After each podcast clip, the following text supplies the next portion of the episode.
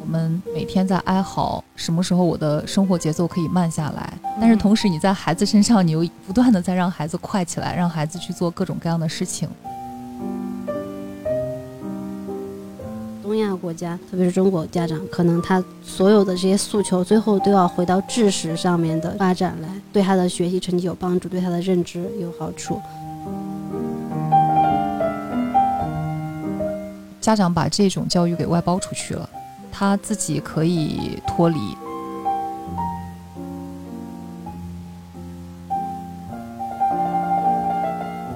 大家好，欢迎收听《非显著差异》，我是米粒。我是 CD，我是古潼。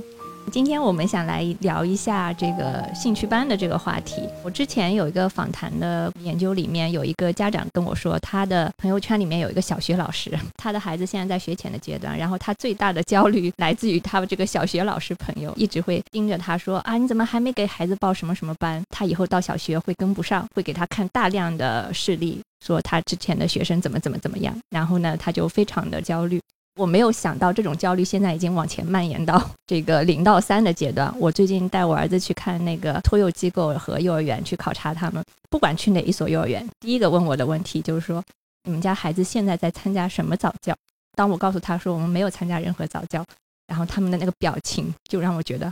好像我做错了什么事情一样。对，现在好像早教已经变成家长觉得是必备的一个东西了。可能在上海这个现象会更明显吧。我觉得如果我回到我老家那一边小城市，其实是不会家长是不会假定说零到三岁的孩子也需要去的。所以我觉得可能这个现象在大都市会更明显一些。对，因为一方面也是因为大城市这些机构特别多，这些机构的宣传的攻势非常的猛烈，它这个宣传铺天盖地，就会让你觉得好像这个东西是非常不可，而且你身边确实很多人都在上，那家长就会觉得。我的孩子没有上，是不是缺了点什么？因为身边其他孩子，每个孩子都在上。我觉得主要还是大城市的家长腰包里面有一点钱，所以说可能在大城市这种机构的蔓延，可能是一个相互的作用吧。就一是这个机构起来了，家长会去消费；另外也有可能是家长开始消费，就促使了更多的机构出来。我觉得很难去辨别清楚里面的这个关系。我听过一个机构的一个特别让人毛骨悚然的一个。推销语说：“我们的这个兴趣班不是在培养你的孩子，就是在培养你孩子的竞争对手。意思就是，如果你现在不上，你就会落后了，因为其他的孩子都在上。这个我只能说，做这个宣传标语的人其实还挺懂心理学的，因为 去促使一个人做出一个行为的原因，要么就是你要趋近于一个好的方面，要么就是因为恐惧，而恐惧的作用往往会比。”我给你画一个饼，让你知道你如果这样做了会达到一个什么样好的效果，可能会更加有效。但我觉得同时就让整个社会会产生一种恐慌，这种恐惧当然会激发人的这种消费的行为，但是同时我又觉得其实对社会来说是一个非常消极的一种影响。对，我觉得现在兴趣班就是陷入了一个军备竞赛。就是每个人都在好像在拼谁给孩子报的班多，谁比谁给孩子报的班更高级。我知道那个古潼和 CD 他都在做兴趣班这方面的研究，所以想问问你们，就是为什么现在这么热？到底是因为市场营销的关系呢，还是啊一个大的教育系统的有哪些地方的一些特点，然后推动了或者促使了这种现象的形成？我是个人是没有看过那个兴趣班发展的历史，就是在国内。如果是看国外的话，我跟 CD 都有看过一些关于美国的文献，就是那边当然它的这种校外机构嘛，就现在大家讲到兴趣班，主要是针对年龄比较小一点的孩子，但是它属于一个比较大的一个范畴，就是校外教育的范畴。其实，在国外已经兴起了很久，像在美国，可能一百多年前就已经开始有这种机构，但是跟现在的性质是完全不一样的，它所服务的群体是完全不一样的。在美国，其实这个可以追溯到大概应该是十九世纪后期，其实跟童年这个概念在大家心中的这个变化，其实有也是有关系的。当时就是逐渐开始兴起一种观念，就是觉得儿童他的生活需要跟成人有不一样的地方，儿童的世界跟成人的世界是应该分开的。所以当时就开始慢慢的会出出来一些观点，童工是不适宜的，或者甚至说是非法的，要就要把儿童的世界跟成人的世界分开。那当时有很多，比如说那个家长都去工作了，那这个孩子他去哪？比如说放学之后，他就他就没有地方可以去，然后就出现了一些，其实一开始是一些慈善机构。一些民间的组织，他们提供一些资金，建了一些，比如说他就租了一个房子，或者是自己家的房子，自己家的房子，他就在里面提供一些书啊、一些玩具啊，就让这些孩子放学之后可以有一个地方可以待。他们当时的一个假设。呃，那些群体基本上还是比较低收入的，属于一个社会里面比较低收入的这样一个群体，因为他们当时大概住的也都是那种群居房嘛，街道也开始变得不太安全，因为那个时候汽车已经开始出来了。对，如果你再在院子里面玩耍呀，在街道上面玩耍，其实不太安全，所以就有一群这种社会人士，可能也也比较希望能够对这个社会做出来一些贡献的这样一些人士，他们就觉得说，如果我能够通过校外的这段时间给他提供好的结构化的这种活动，那么我就可以促进他的发展。那么他长大之后就会减少社会的一些问题，所以是本着这样一个目的来创建的这样一个机构。对他还有一方面考虑是，当时因为他们发现孩子在街上会接触到很多他们觉得行为不端的人，或者甚至不良少年。不良少年，因为街上可能会有一些。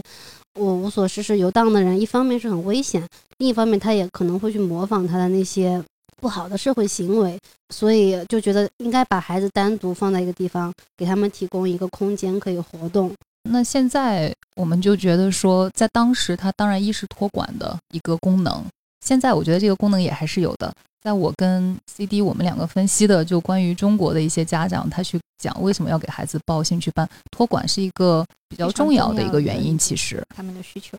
对，因为在国内很多双职工家庭，特别像幼儿园、小学，现在放学都是比较早的。他回家之后，其实没有地方可以去，要么就是在家里看电视。如果比如说家里有老人的话，可能还可以稍微看一下。但是比如说。呃，老人要去做家务的话，这个孩子其实也是没有事情可以做的，所以很多家长觉得，我与其让他在家里看电视或者很无聊的打发一段时间，我不如把他送到一个机构去，有成人看着，他还可以跟那边的小朋友有一些互动啊，做一些活动啊，打发打发时间也挺好的，也挺有收获的。对，所以家长就有一种那种心理，就是我花这个钱，他说不定有什么样的效果。嗯，那如果我不花这个钱，他在家里面看电视就是对他不好的。所以家长就是抱着那样一丝希望，希望他能够让孩子多多少少学到一点东西吧。但我觉得这个成本还是挺高的。所以你们觉得家长其实托管是一个他的主要的诉求，然后顺便有一点教育的意义在里面。我觉得是一部分的。在对对于他平时的生活来说，比如说周一到周五，有很多家长他是会选择周一到周五把孩子离开学校到他们下班回家这段时间都塞满。因为他觉得，反正他也没有其他事情可以做。那么，也有一些家长，他是就是这个里面的他的目的和诉求其实是很复杂的。这也是我觉得中国的这个兴趣班的现象跟国外区别很大的一点。有一些兴趣班，它的选择它是有一些长远的规划的，比如说为了孩子升小学，甚至以后找工作。比如说现在基本上每个孩子都在学英语，英语基本上是每个家庭的必备了。那这个英语，他可能短期来看，他可能可以为他去考民办小学做准备；长期、长远来看，他会觉得孩子不管是考大学还是找工作，甚至以后出国旅行啊，他都可以用到，是个很实用的技能。他们也会觉得英语这个技能好像以后如果你不会的话，就就像现在你没有办法想象一个人不会用电脑。对。所以家长肯定是不只是说我花个三五百块钱让他在那边两个小时，只是为了一个托管。但是我觉得家长会用托管这个理由去 justify 合理化，对合理化，就是他可以让家长解脱出来。但是家长他在里面他想要达到的目的，有时候也没有那么明确，但是他肯定有有所目的在。就有的是一些比较清晰的长远的规划，但有一些还是受到了我们所谓的大环境那种驱使。对，其实我们在分析数据的时候，也会发现，他对某一种类型的班，他有时候态度都是很矛盾的。他有的时候觉得，嗯，这个班其实我觉得上不上也也无所谓。我上了之后，其实我也不确定以后是不是真的有用。但别人都在上，对，比如说，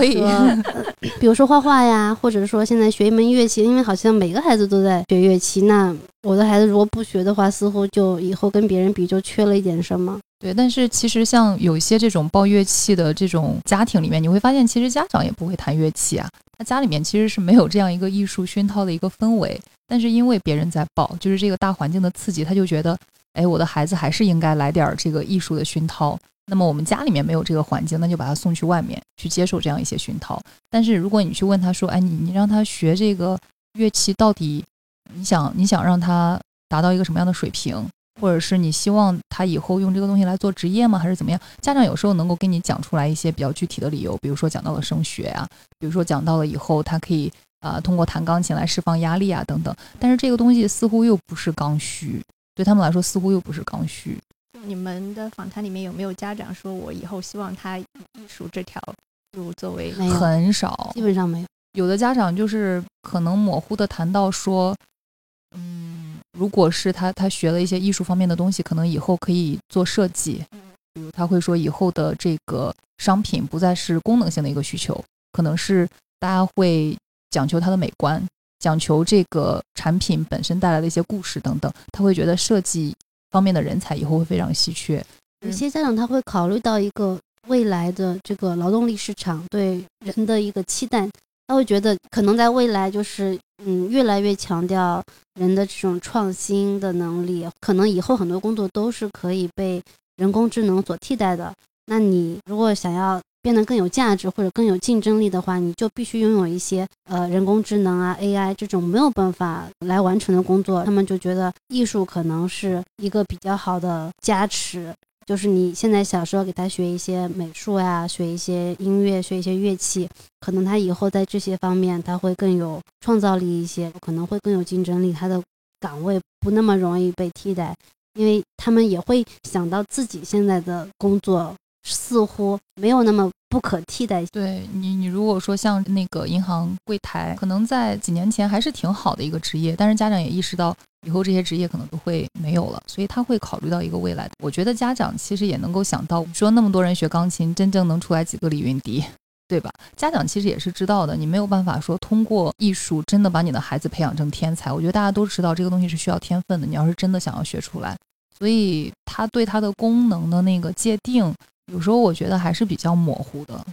嗯，我们其实，在访谈的时候，家长经常会提到，他有一点像要做一个搭配一样。比如说，英语是一定要学的，我先给他报一个。然后，为了准备升学，你可能需要报一些那种幼小衔接的课程，比如说给他提前学一点数学啊，提前学一点语文啊，写字这种。然后另外，对，然后另外呢，他会觉得我艺术方面也要有几样。我就给他再弄一个画画，或者再弄一个乐器，然后运动方面我也再给他报一个什么跆拳道啊或者游泳，他也会受到一个话语的有影响，就是综合素质。他会觉得，嗯，我的孩子可能没有在哪一方面有特别突出的表现，但是我就努力使他每个方面都没有短板，各个领域他都有一两样可以拿得出手的东西。对，家长还会有那样一种感觉，就是我要通过这个东西让孩子有见识。就这个东西，虽然我钢琴我弹不多好，但是我可能能弹个七级。别人来了，我可以表演一曲。就你什么东西都沾一点，然后呢，你能够知道这个东西是什么，让你感觉起来你是有一点见识的。你跟别人在攀谈的时候，在聊的时候，不会感觉说别人讲那个东西你完全不知道。其实，在他们这些考量里，其实可以看到。就是这些年以来，国家的教育政策对家长的这种育儿观念的一些影响。因为中国的教育乃至东亚的教育吧，长期以来一直被诟病的就是。非常注重应试教育，忽略了孩子的其他方面的素质啊、创造力。所以从九十年代开始，国家制定了一系列的这种教育改革的政策，包括减负呀，包括强调你要德智体美综合发展。所以其实，在家长的这些考虑中，我要给孩子怎么搭配的时候，你可以看到教育政策里面这种德智体美德可。好像还没怎么看到，但是智体美是看得非常清楚的，就是智方面我要给他报个一两门，然后体育方面也要有。体育这个我们待会儿可以聊，比较有趣。嗯嗯。然后美术方面也可以发展一点，你就可以看到他还是会受到这个主流的这种话语、这种教育思潮它的变化给家长带来的影响。因为可能在我们小时候，当然这个可能也跟社会阶层有关系。我们小时候就家长不会觉得你没学钢琴或者你没去学个美术是一种缺失。我没有上过任何兴趣班，我唯一上的兴趣班是 GRE 辅导班。你这已经不能叫做兴趣班了。对，就是像我们小的时候，其实身边如果有同龄人去学个钢琴，我们就觉得这个就特别有钱的人。这一般都是其实，在城市里，对，至少是中产阶级小中小城市，至少是城市里才会有的吧。对我们还会觉得。我当时小时候也是零星的会有，但是你会觉得就是特别个别，就是觉得这家人就特别有钱。但是现在你会发现说，钢琴都变成了标配。就是说，现在钢钢琴都不还不够止你是。标配哦，钢琴已经变成一种太过于普通的乐器，有些家长会觉得它不够特别，我要给孩子学一个更特别的，比如说竖琴、嗯小提琴呃跟钢琴其实差不多。对他会觉得每个人都在学，那我要给孩子学一点更冷门的乐器，那他才会对我之前看到一个兴趣班的鄙视链，乐器里面排在最前最上面的是管风琴，然后钢琴是排在最后面，管风琴、竖琴、大提琴、小提琴、长笛、萨克斯、架子鼓，还有最后是钢琴。像什么古筝、吉他、什么尤克里里，就是鄙视链的底端。一方面钢琴还是挺多的，但报钢琴的还是很多。不过他们为什么报钢琴的原因是，有的家长告诉我说，钢琴不管怎么样都是乐器之王，所以他认为他学了钢琴，他在入门其他的会简单一点。所以他弹钢琴并不是他的目的，他是把它当成一个入门。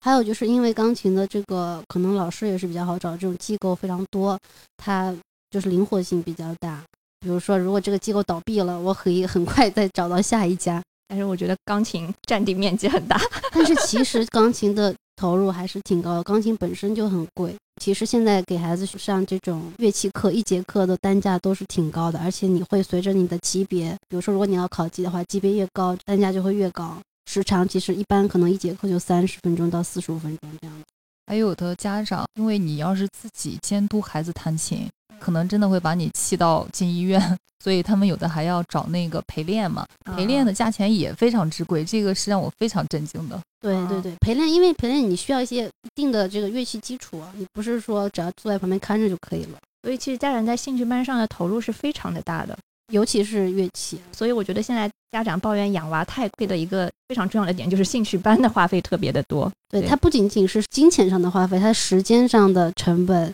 比如说钢琴你要陪练，你要监督孩子练，然后包括你去兴趣班这个路上来来回这个接送的接接送的这个时间成本也很高，还有就是家长在面对很多的这些班的信息的时候，他要辨别，要去安排他的时间，因为现在很多班都是会让你先去试听嘛，嗯嗯，你要先去试听一下，然后才能判断你的孩子到底适不适合，这些其实都是巨大的投入，啊，巨大的认知劳动。那个谁的文章里面说，那个现在妈妈都是孩子的教育经纪人嘛？呃，杨可对对对，杨可老师的文章，嗯，并且非常有趣的是，有些那个，特别是上海的那种中产，就家境还不错、收入还不错的那些家长，我也有问到说关于兴趣班的花费的问题。嗯家长很多的就是说，哎呀，这个花钱倒不是什么，主要是花时间呀、花精力。所以你会发现，在我看来，真的还挺贵的。但是嗯这些家长却反而觉得说，哎，钱还是小事，主要是这个心力消耗的太多。是不是每年有两三万？其实他们兴趣班的花费都不是按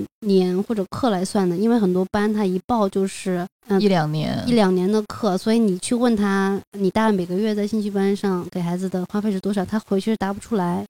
因为他的算一算，对，他的课都是按包卖的，比如说，嗯比如说英语，他可能一一下子就是卖个两年的课，你买的越多，它的单价就越便宜，嗯，所以你让他算，他很难算出来。对这个花费其实差异很大，有的嗯。人我们也看到真的是上十万，嗯有的人他可能上的少一点嘛，那么钱就少一点。嗯。但即使是对于那些多的，有的家长也不会去抱怨说，哎，我花了很多钱，他反而会说，哎，我我这个钱还是小事，主要还是我的时间。其实我觉得兴趣班可能它还其实是一个中产甚至中上层阶级家庭的一个标配。对于家庭条件，就是说你的可支配的那个收入没有那么多家庭来说，它还是会限制你的选择的。之前我们看一些文献的时候，也发现这其实是一个很大的争论。就是在那个拉鲁的研究里面，他是认为给孩子参加这种有组织的活动，就是对兴趣班的另外一个定义。嗯，他觉得这是中产阶级育儿的一个比较显著的特征。工薪阶层他就不会想要给孩子准备这么多活动，他更多的是让孩子自由的去游戏。工薪阶层家庭的孩子，他有很多那种没有结构化的时间，就是可以随便自己想做什么。中产阶层家庭的孩子，他的时间基本上都是被这些活动给塞满了。但是也有很多社会学家觉得，这个并不是两个阶层育儿观念上的差异，而是跟他们的可支配的收入有直接关系的。对，有研究是有发现，比如说工薪阶层，他们并不是不想要去报兴趣班，而是没有钱去报兴趣班。但之前的一些研究，他们就认为他们是没有意愿去报兴趣班。所以我觉得。你带你儿子去那些机构里，他问你是因为他所服务的大部分的家长其实都是中产阶层，所以他会问这样的问题。如果说是换另一个阶层，工薪阶层的人，他带孩子出去零到三岁，他没有上任何兴趣班，我觉得也是挺正常的一个现象。对，现在就是说这个现象是不是他有阶层上的下移，就是说。以前可能中产阶层才会有这个考虑，但是现在可能收入稍微低一些的这个阶层，他也开始意识到这个可能是不是我必须要做的一件事情。之前很多研究中，其实不管是在台湾啊，还是在美国，还是在意大利，嗯，这些对中产阶层家庭育儿的研究，其实都发现，基本上中产阶层的家长他会觉得自己是有义务去。给孩子准备这些活动，尽可能的让孩子有非常丰富的体验，然后从这些体验中去发现，呃，孩子的兴趣在哪里啊？看看他是不是有什么特长，根据这些特长去加以培养。那么现在是不是说，其实我觉得是有这种趋势的，就是说这个观念它在慢慢的下移，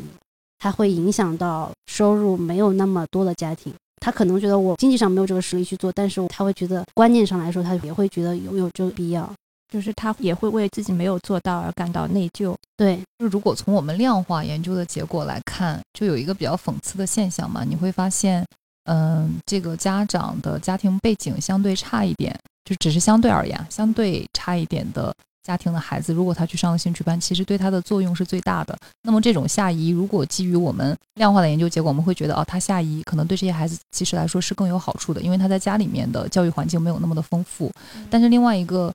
角度来讲的话，这些东西全都是你要自己花钱的，所以对，所以他们即使有这个观念，可能他们接触到的兴趣班的教育质量可能是不高的，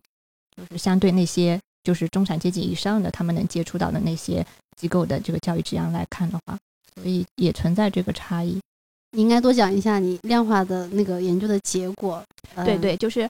因为其实家长到底有没有用？家长其实是很想知道，特别是属于就是你的收入水平在。啊，我稍微勒紧一下裤腰带，我也可以 给孩子报一个，但是不知道我这笔投资到底有没有价值？对对，嗯这到底是笔智商税呢？如果我不给他报呢，我可能还过可以过得稍微轻松一点，但是我给他报的话，我可能就会比较拮据。对，嗯，我觉得从我们的研究结果来看的话，一个非常重要的一个信息其实是。家长经常会去考虑我报兴趣班有什么样的好处对孩子的发展，那么我会考虑另外一个反面的问题，会不会有什么害处？所以在我们去看兴趣班跟孩子发展之间的关系，当然跟孩子的发展我们也只能测量比较有限的一些方面嘛。我们有研究工具可以去测的一些方面，主要还是认知呀、语言呀，还有他的那个跟人的人际交往这样一块。我们就发现说，其实他对有的方面是有一个积极的作用的。上兴趣班，比如说上的越多。他可能某一方面的发展会越好，但是这个作用不是很大。哪个方面啊？大家都特别想知道，到底是哪一种班有用？嗯，最明显的其实是对他基本的认知方面。那我们测基本认知。大部分是跟数学相关的，但还有一些是跟基本的认知能力，比如我们研究中会认为工作记忆，呃，还有它的这种执行功能等等，是一些非常基本的认知，就是你对信息的这个获取，还有对信息的这个支配和处理，嗯，啊，这些方面。会有一个积极的关联，但是对于孩子的语言发展，还有他的这种社会性，因为很多家长去送孩子去兴趣班是说，起码他有玩伴嘛，他可以学会怎么样跟别人相处。但是其实我们发现，兴趣班跟孩子的呃那一块的发展，跟人际交往这一块的发展的关联不是很大。在有的研究中，我们发现了有关联，但其实总体而言，很多的研究都没有发现太多的关联。所以我觉得家长去送孩子去兴趣班。也有可能是因为家长看到了他认知上的改变，这个东西是最容易看出来的，特别是数学。对啊，特别是数学。然后我们测的基础的认知又更多的是数学，会不会做这个加减法了？你能不能认识形状了？你对颜色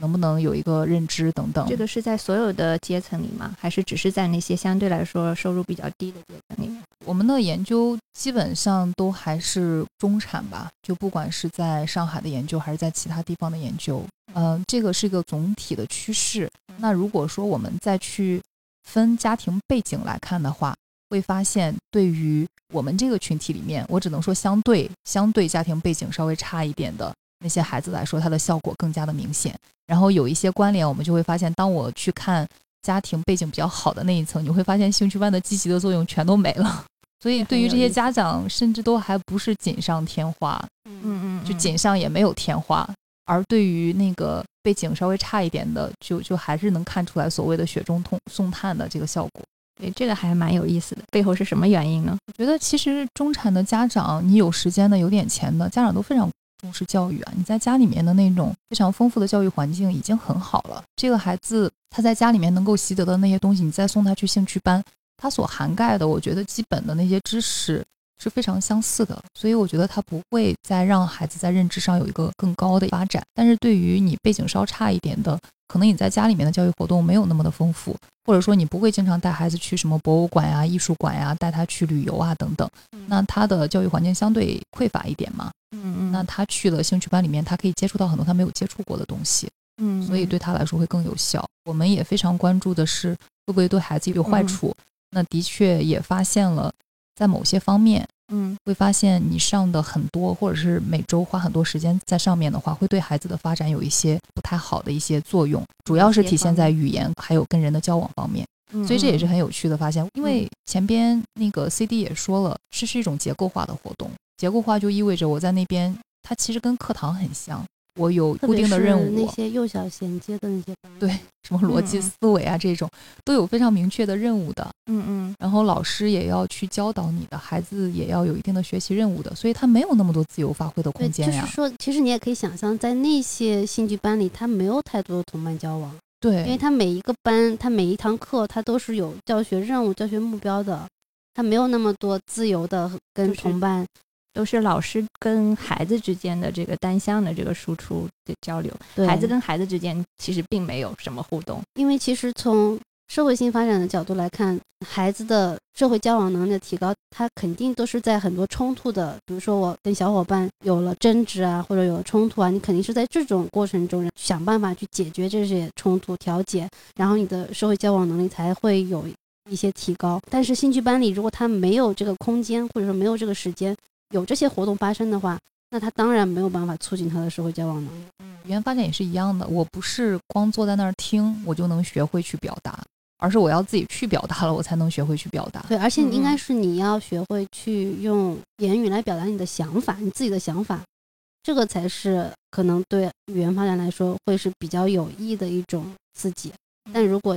只是在那儿上课，跟着老师念啊，或者是说做题啊，做题，对，或者是读书啊，就是比如说要像有一些那个国学班，他就会让你大声的去诵读《弟子规》《三字经》这些，对吧？他在宣传中还是会说这个对孩子了解中国的传统文化，然后促进他的语文发展会有好处。但其实并不是那么回事。对啊，所以我们的研究就是发现它的作用没有大家想象的那么多。但是家长当然也可以来反驳我说，我所关心的那些作用你没有去测量嘛？你在你研究中没有去包含，比如创造力、想象力，我们也的确没有办法。就像这些东西没有太好的工具去测量，所以没有办法去研究。但是其实特别有意思的是，恰恰就是这些能够，比如说画画，还有音乐。特别是画画吧，就是这些能够，就是传统来看比较，呃，有益于培养孩子的创造力和创新能力的这些班级，他在家长的权重中是最低的。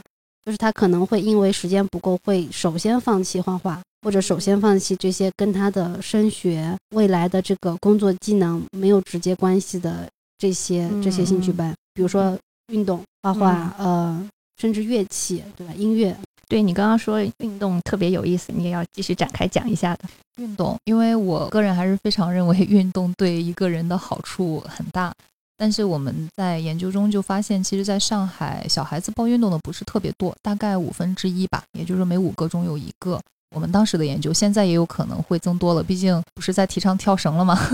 对对，所以跳绳班应运而生，可能也让家长感觉到说，哦，还是要让孩子锻炼一下。所以现在有可能会有一个。增加的吧，我主要是跟国外的对比，就发现是比较有趣的。因为在美国，还有一些其他的那个西方的国家，你会发现其实运动是非常受欢迎的，可能是报的最多的一类，兴趣班。运动和乐器应该是他们的课外这些活动里面最主要的两类。这个是不特别是是跟他们的这个教育的这个体系也有相关？因为他们比如说在升学啊或者怎么样，如果你有运动的这个特长的话，它是特别有这个加持的作用的。对对，你可能是比如说考大学，你可以，如果你运动能力特别突出，可以直接拿这种相关的奖学金可以入学。对，然后还有就是，我觉得，比如说在美国，大家都还是挺喜欢肌肉男的，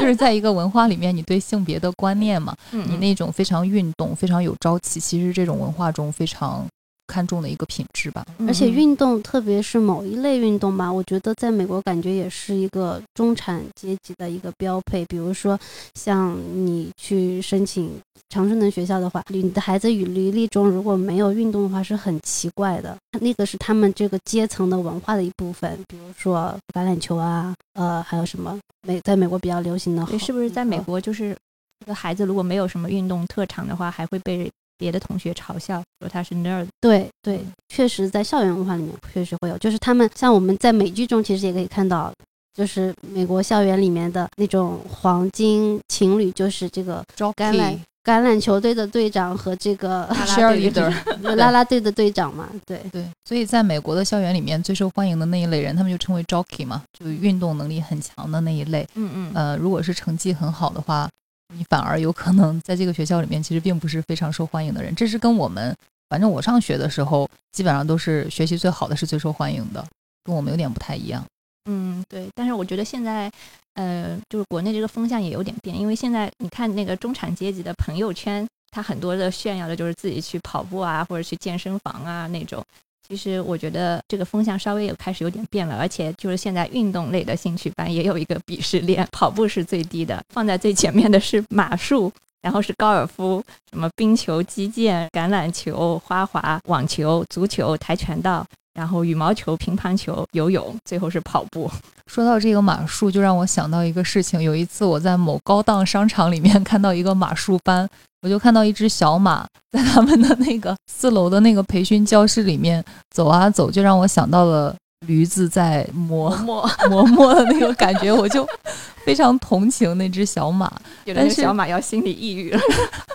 但是我感觉，我就在想说，天哪，为什么会有这种马术班的存在？当时呢，刚好我有一个朋友跟我一起嘛，我们嗯去吃饭，他儿子当时是在上幼儿园，他就问了他儿子说：“哎，你想不想骑马？你要是想骑马的话，哪天我也带你去骑一下，就是去嗯报一下那个班，去里面嗯看一下。然后当时我就非常，呃，现在想想有点冷嘲热讽，可能不太合时宜的说了一句：“哦，原来大家都还有这种阶层上移的幻想在。”对，据说那个一节课还很贵，要五百到一千块钱一节课。对马术还有冰球，包括在国高尔夫内现在球，橄榄球也开始越来越火了，这些应该都算是很贵的运动。对啊，像那个冰球，你就 一定要有一个滑冰场嘛。你要是马术，一定要有一匹马，这些都是非常花钱对，的。还有很多装备要买。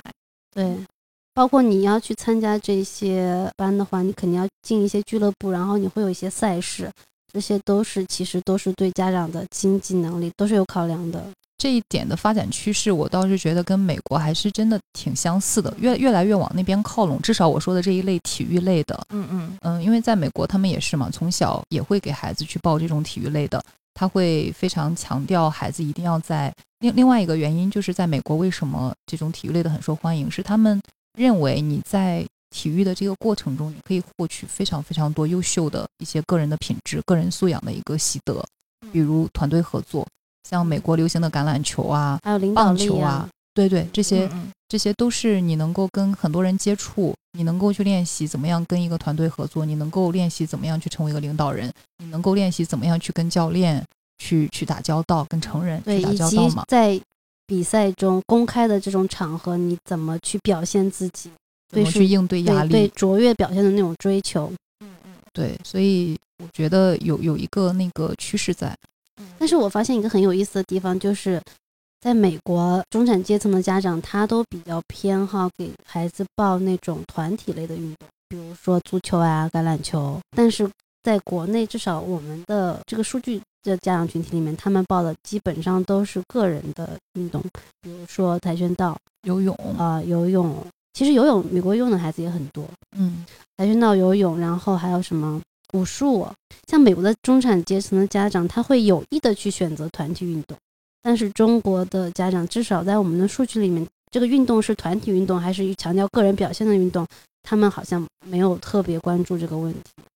哎，另外一个差异，像在美国，有的那种像什么足球一个足球队啊，或者是一个橄榄球队，很多的时候是家长在里面担任教练，是因为他们有时候也会给孩子去报的那种体育，也是他们家长所喜欢的。所以我觉得从花费上来讲的话，可能会低一点这样一种形式。虽然家长也要投注很多的这种心血。也要投注很多的钱吧，因为你也要去带孩子去各处去参加比赛。对他们那种家庭对在孩子这种运动的活动中的参与，我觉得跟国内呃目前我们接触到的阶层还是有很大的区别的。他们那种就是比如说。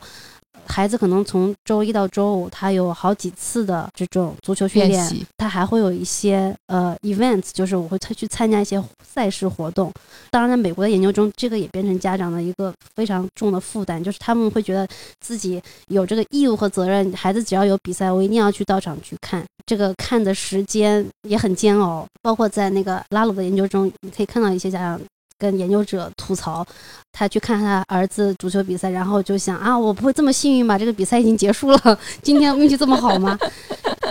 但是在国内，嗯，可能也是跟这个运动它提供的这个机构有关。兴趣班好像就是在那个地方，你去，然后你上个四十五分钟、一小时的课，然后你就回来了。这个活动不会再延伸到社区里，所以某一种形式上，你会看到这是一种外包，家长把这种教育给外包出去了。他自己可以脱离，当然，如果布置作业就没有办法，你还是回家要去跟孩子练练英语啊，呃，做做作业的。但是家长主要还是寻求一种外包。我们分析下来，他们对运动类的兴趣班的主要的诉求其实就是。很简单，就是呃锻炼身体，锻炼身体，然后增强体质。然后男孩子的话，他可能会有一些性别上的期待，觉得男孩子就是要勇敢一点呀，培养一下男子气概呀。对他并不是说我看中了这个运动里面某一些特点或者特质，可以给到我的孩子一些比较特别的体验，或者某一方面有一些益处，它并不是这样子的。像你们刚才提到的那个跳绳班，所以会现在如此的火热，就是因为有说什么跳绳可以促进大脑的。发展可以促进他的专注力，可以促进他的认知发展。我跑步也行啊，我觉得跑步挺考验、挺考验人的专注力和耐力的。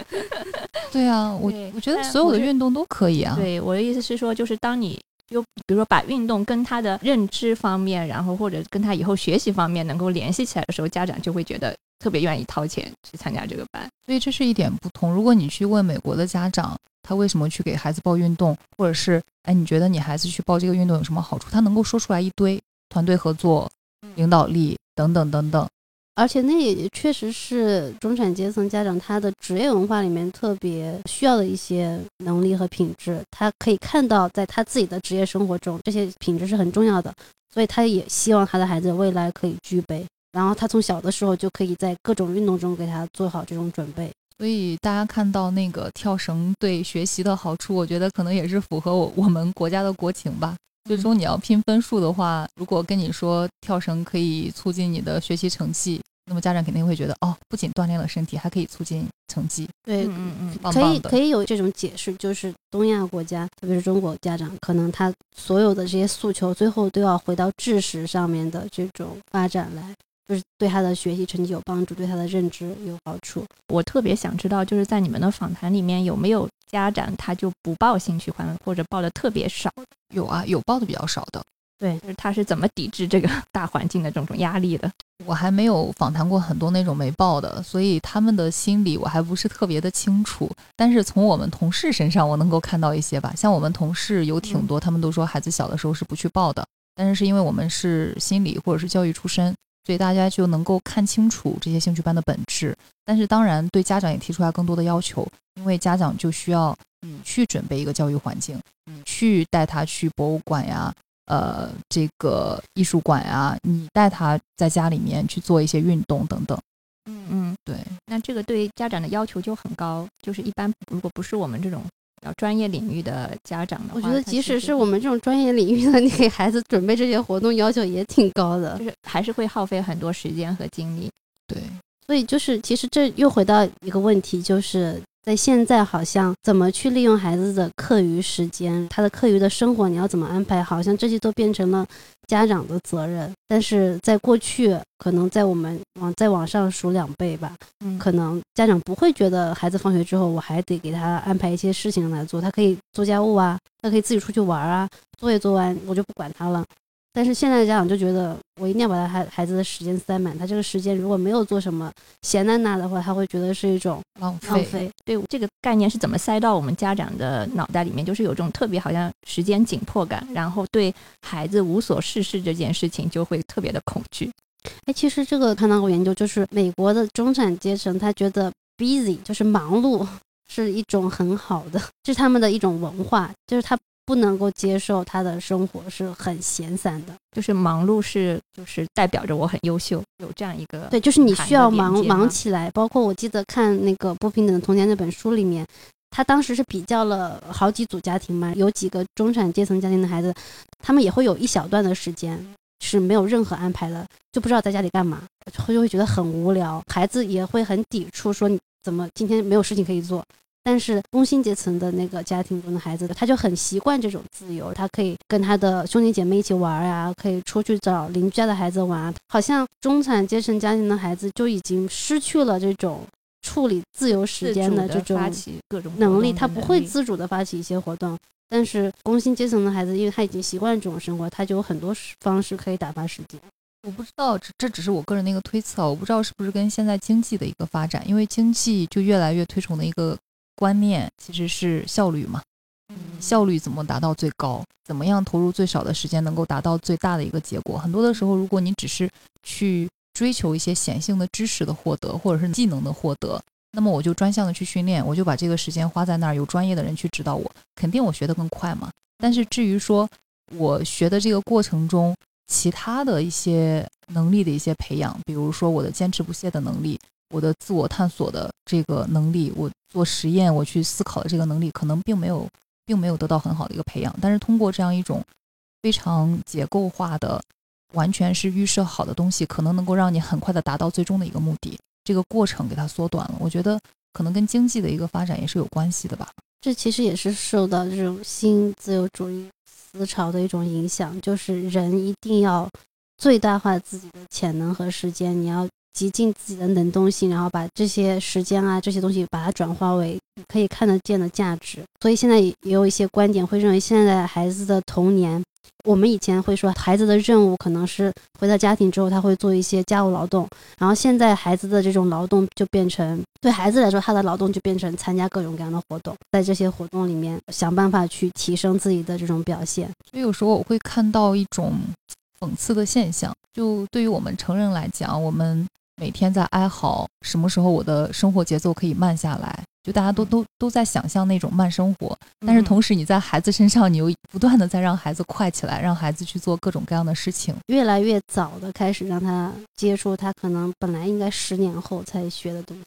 对啊，我觉得现在整个社会其实大家都想要一种慢节奏的一种生活，包括我们在做教育，我都会觉得教育你必须要是一个慢的过程，你不能够去急于求成。对我们向往，正是因为我们缺失。对啊，对，但家长好像自己的缺失也并没有让他 转化为保护孩子童年的一个动力。其实整个社会的这个状态，其实是某种程度上映射在孩子的教育上面。对我，我可以嗯跟大家分享一下，我当年在做我博士论文研究的时候，嗯，当然是一个不太一样的群体，是国内基本上是三四线之后的那种小城市的家长嘛。当然，他们在他们自己的城市里面也可以称之为是中产了，就就中等的这样一个阶层。嗯，当年应该是在一三年我收的数据，所以也有一些年份了。我不知道是因为地域的原因，还是因为时间是比较早几年的那个原因。当时我去分析我的数据，就发现有些家长他是刻意的不去给孩子报兴趣班的，或者报的很少。有一个非常明显的一个主题，就是家长说我想要去保护孩子的童年。他就说上了小学之后就没有时间玩了呀。我们小时候有很多的时间玩，所以他说我何必那么急着去让他学识字呀、数学啊，反正他以后都要学得到的。并且当时家长还经常会引用说，哎，反正他一开始如果学了的话，一二年级肯定会轻松一点，但是后面的时候他的这种嗯提前学的好处就没有了，就是我们所说的三年级效应。现在有有的时候家长也会讲到这个三年级效应，但是当时我印象非常深刻的就是不止一个家长有提到要去保护孩子的童年，但似乎这个主题我又感觉在这种大城市中出现的比较少。其实不一定是说大城市的家长他没有这个意识，或者说他没有接触到这样的比较进步主义的一些观念。但是我觉得可能他们也确实面临一些结构性的压力，或者就是这种他们的同伴压力。比如说他的所有的同事都在学，他就会一不断的接收到信息。如果你现在不学，你看我们家孩子以前没有报这个班，现在上了小学，数学、语文全部落后。我们在访谈的时候也会听到家长他会有这样的一些担心，他倒不是说担心我的孩子学得不好，他会担心。当他进入这个小学以后，他的同伴在某一个科目上都表现得很好，但是他的孩子因为没有提前学过，表现很差，他可能会影响自尊心啊，会影响他的心理状态，他们会有一种这样的担心。其实我觉得也是可以理解的。我在想，可能我一三年的时候访谈的那个群体，其实他不学或者他学习稍微差一点，可能厉害没有像在大城市那么的高。看一看上海八万块钱一平米的房价，可能这个对未来的这种焦虑就油然而生。但是你如果在小城市，其实生存下去或者找一个不错的工作，嗯、还没有那么的难。所以我觉得，可能对于两类不一样的家长来说，他们的利害关系不太一样吧。这只是我个人的推测。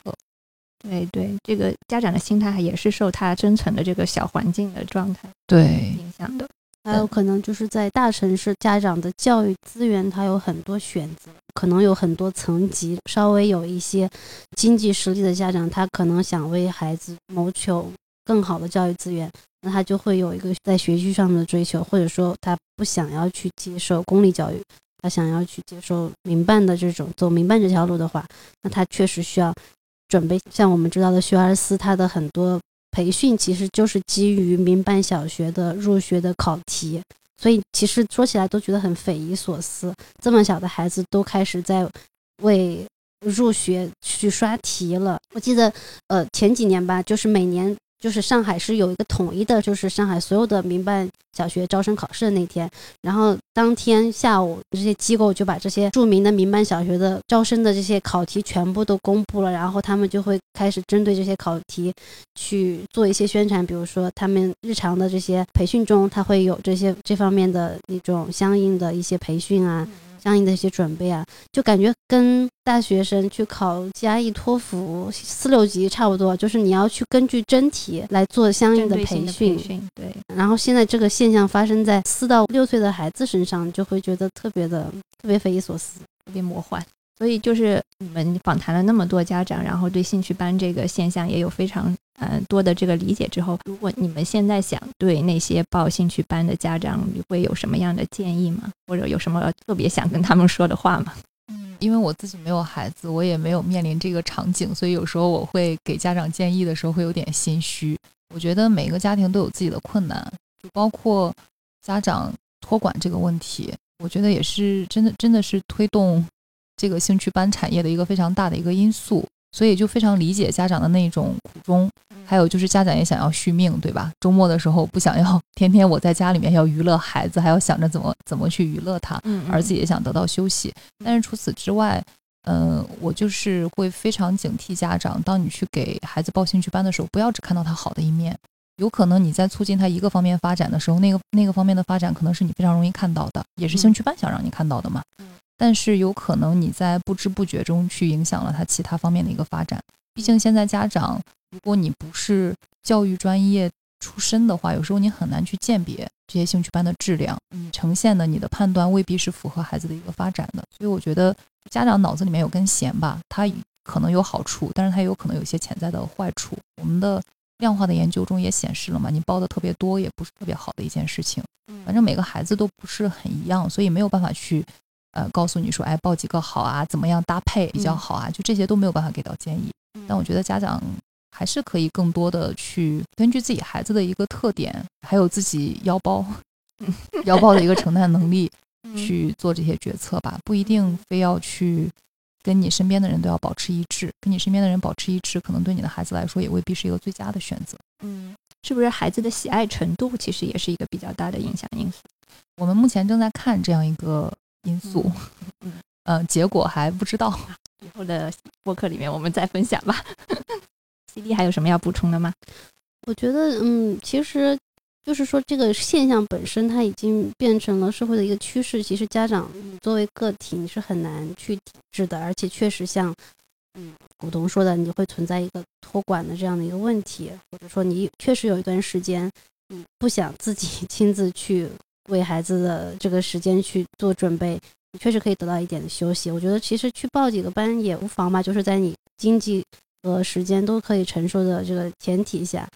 嗯，但是我觉得现在有一个不大好的趋势，就是我觉得孩子他的自己可以支配的时间越来越少，包括这些兴趣班，它其实大多数都是户内，就是室内的活动，它其实都是近距离用眼的。其实对孩子的眼睛的这个健康来说，其实也是一个很严重的问题。那么，其实，在我们前面几代人没有那么多近视的，那是因为现代人的生活方式的变化。就是眼睛有问题的近视越来越早，越来越普及。其实我觉得从孩子的健康的角度去考虑，其实我会比较想要，包括我自己的小孩，我现在可以想到的，就是我以后一定会让他在运动方面有一些接触，会希望他能够从小培养对运动的热爱。我觉得这是挺好的，但是比如说，你是不是一定要去让他学一门乐器啊，或者是一定要给他学一门外语啊？怎么样？我觉得其实有的时候家长的计划是赶不上孩子的那个，就是你计划的再好，孩子不配合，其实是很痛苦的。没有必要就是这个强扭的瓜不甜，没有必要非要把你的这个对他的人生未来的规划强加在他身上，他可能很抵触，不愿意接受。我觉得这东西就跟爱情一样，就家长可以把它想象成爱情，期望越高，失望越大。嗯，然后找到最合适的才是最好的，不一定是大家认为的最好的。嗯嗯，对。对，所以我们家长还是要对兴趣班的价值抱一个合理的期待，并且为孩子的教育给他留点白，让他有其他更好的发展。好，那我们这一期就到这里，谢谢大家收听，下期再见，拜拜拜